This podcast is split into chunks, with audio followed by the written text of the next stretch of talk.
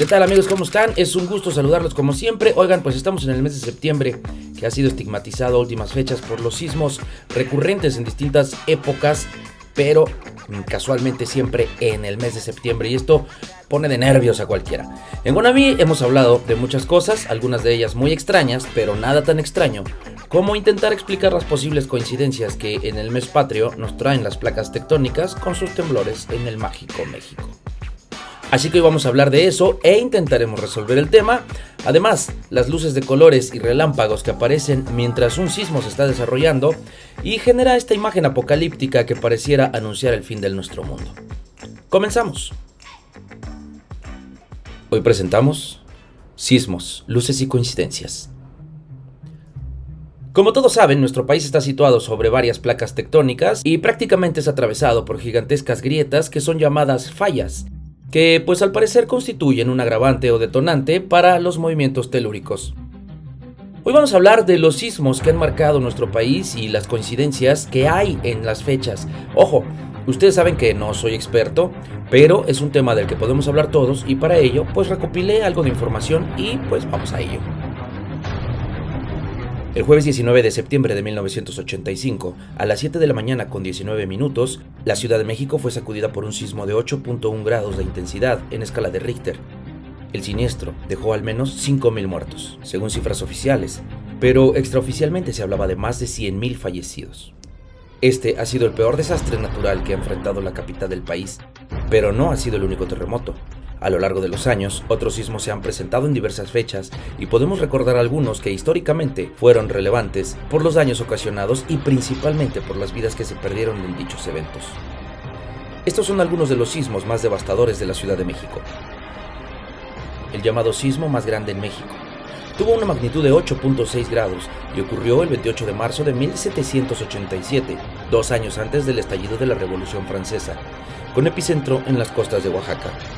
A este sismo también se le conoce como el Gran Tsunami Mexicano, debido a que la ruptura provocó uno de los mayores daños en la historia de Oaxaca, al inundarse todo a su paso hasta 6 kilómetros tierra adentro, cerca de Pochutla, hoy Puerto Ángel, y se extendió aproximadamente a lo largo de los 450 kilómetros que abarcan las costas oaxaqueñas.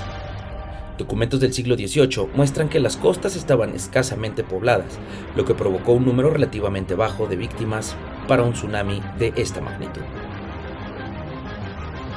Sorprendentemente, el segundo sitio lo ocupa el sismo del 7 de septiembre del 2017 a las 11 horas con 49 minutos, que registró una magnitud de 8.2 grados en el Golfo de Tehuantepec, al suroeste de Pijijiapan, Chiapas, que provocó severos daños en Oaxaca, entidad donde se vieron afectadas más de 20.000 viviendas y otras 40.000 sufrieron daños.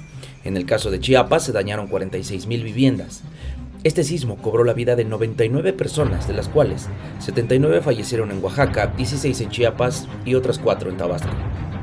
De acuerdo con el Servicio Sismológico Nacional, México se encuentra en una zona de alta sismicidad debido a la interacción de cinco placas tectónicas, la placa de Norteamérica, la de Cocos, la del Pacífico, la de Rivera y placa del Caribe. Por esta razón, no es rara la ocurrencia de sismos. En tercer lugar, por extraño que esto parezca, y el grado de devastación se encuentra el terremoto del jueves 19 de septiembre de 1985, que a las 7 horas con 19 minutos generó un movimiento telúrico de 8.1 grados en las costas de Michoacán. A pesar de haber ocurrido a más de 350 kilómetros de la Ciudad de México, la mayoría de las afectaciones y pérdidas humanas se concentraron en la capital del país. Como les comentaba hace unos momentos, las cifras oficiales dijeron que durante el sismo fallecieron 5.000 personas. Sin embargo, otras estimaciones arrojan que más de 10.000 decesos, cerca de 50.000 heridos y al menos unas 250.000 personas sin hogar, más de 770 edificios colapsados o severamente dañados y pérdidas económicas que representan el 2.1% del Producto Interno Bruto nacional y el 9.9% de la Ciudad de México. El cuarto lugar es ocupado por el llamado Sismo del Ángel, con epicentro registrado en el sureste de Acapulco, con magnitud de 7.8 grados, que sucedió el 27 de julio de 1957. Destacó, además de las pérdidas humanas, que el Monumento a la Independencia de México, inaugurado en 1910 por Porfirio Díaz en la capital del país, de 7 metros de altura y 7 toneladas de peso, mismo que se mantuvo estoico a 45 metros de altura durante casi medio siglo. La madrugada de ese domingo, de 1957, el sismo provocó que cayera. La zona centro de la República Mexicana fue la más afectada, en especial la Ciudad de México, en donde se registró un saldo de 700 muertos y 2.500 heridos. El siguiente en mención es el sismo del 19 de septiembre del 2017, que tuvo una magnitud de 7.1 grados y fue localizado en la ciudad de Puebla, uno de los sismos más mortales para México que cobró la vida de 370 personas y dejó 7.289 heridos. Además, se derrumbaron 57 edificios y un número mucho mayor resultó gravemente dañado.